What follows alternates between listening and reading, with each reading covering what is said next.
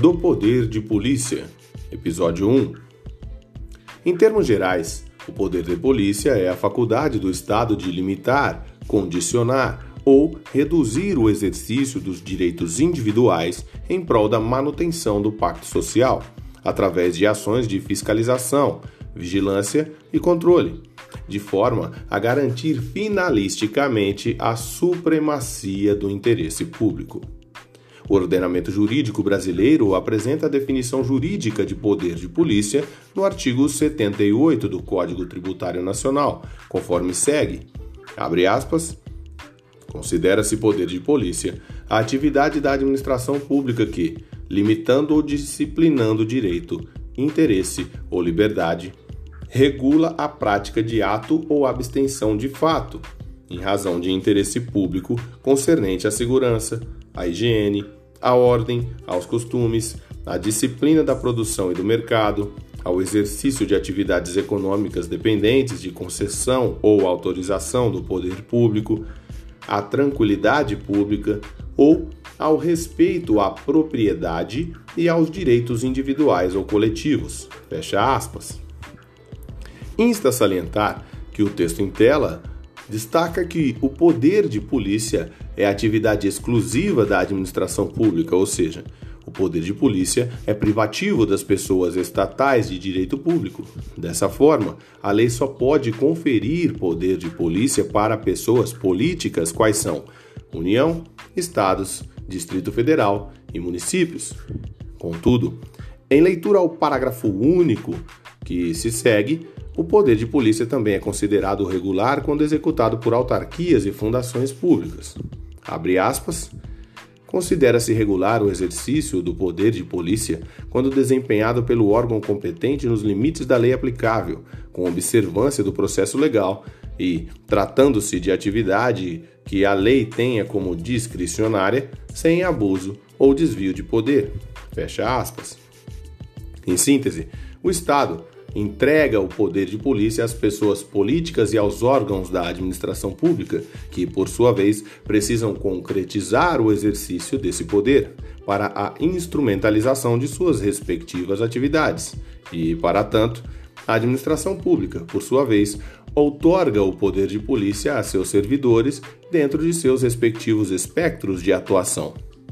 Nesse sentido, Especificamente no que tange à segurança pública, a Carta Magna, em seu artigo 144, apresenta os órgãos da administração pública responsáveis pela prestação dos serviços de segurança pública, bem como define a atuação e a finalidade de cada um dos referidos órgãos, cujo referencial máximo é pautado em dois pilares conceituais que abarcam todos os princípios a serem abordados a seguir nos tópicos específicos, nos respectivos episódios. Quais são?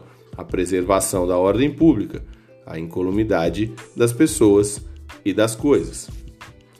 Dentro desse espectro de atuação, poder de polícia é o instrumento jurídico que autoriza o emprego da coerção legítima, necessária, proporcional conveniente e exclusividade do Estado por parte de seus operadores de segurança pública, que personificam o Estado e materializam, no caso concreto, a prevalência do interesse público em face dos interesses particulares. Os atributos do poder de polícia são três: quais são? A discricionariedade, a autoexecutoriedade e a coercibilidade a serem tratados nos episódios a seguir.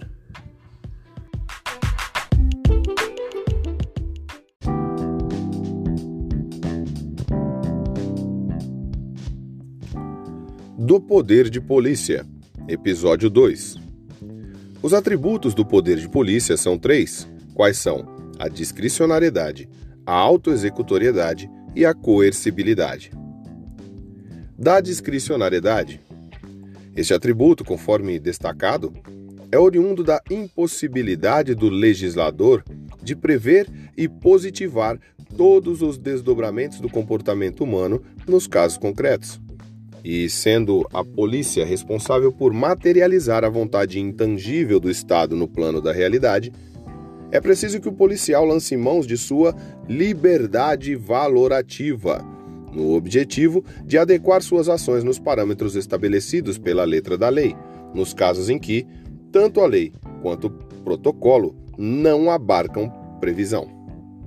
Ou seja, cabe ao policial decidir os fins específicos, o melhor momento de agir, quais meios e técnicas empregar, quais os limites do emprego da força, de acordo com a relação de necessidade e conveniência que surge no decorrer de cada caso concreto, e dentro de um espectro de estrito cumprimento de dever legal, sem transgredir os parâmetros estabelecidos pela norma jurídica. Em primeira leitura, parece uma tarefa extremamente complexa e de fato é, além de sensível. Entretanto, o presente estudo está para apresentar os referenciais necessários para o melhor exercício do poder de polícia possível. Da autoexecutoriedade.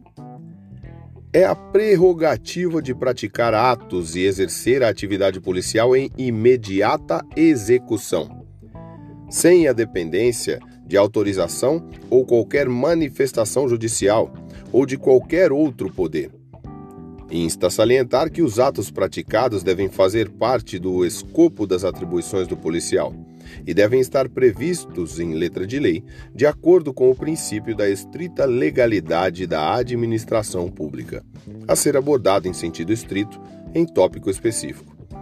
De forma que a autoexecutoriedade não abra margem à arbitrariedade ou ainda ao abuso de poder a autoexecutoriedade se faz necessária na atuação policial diante da natureza de urgência da medida de polícia, imprescindível para resguardar o interesse público e mesmo diante de ações emergenciais. O policial deve proceder em respeito às normas legais. Da coercibilidade. A coercibilidade é natural da atividade policial. A coerção emana do Estado detentor da exclusividade do uso da força. Nesse sentido, ao outorgar o poder de polícia, o Estado outorga também a autorização para o emprego da força em suas atividades, aqueles que personificam o Estado. A força se apresenta em diferentes níveis de coação que abrangem desde a mera presença do operador, que por si só já demonstra a coação do Estado, até ações extremas onde o policial lança mãos da força letal. Os atributos do poder de polícia estão diretamente relacionados entre si. Para fins de parametrizar a atuação dos agentes revestidos do poder de polícia, o Estado mantém as instituições policiais, de onde emanam os regramentos que regulam as ações dos policiais para fins de aplicação no campo da realidade dos casos concretos. Regramentos estes que devem ser embasados na letra da lei e nos princípios que regem o ordenamento jurídico, uma vez que os referidos protocolos devem servir para o cumprimento da mais difícil missão do policial, que é materializar e instrumentalizar a vontade do Estado através da imposição coercitiva das normas e, assim, transportar a letra fria da lei do plano da abstração para o plano da realidade.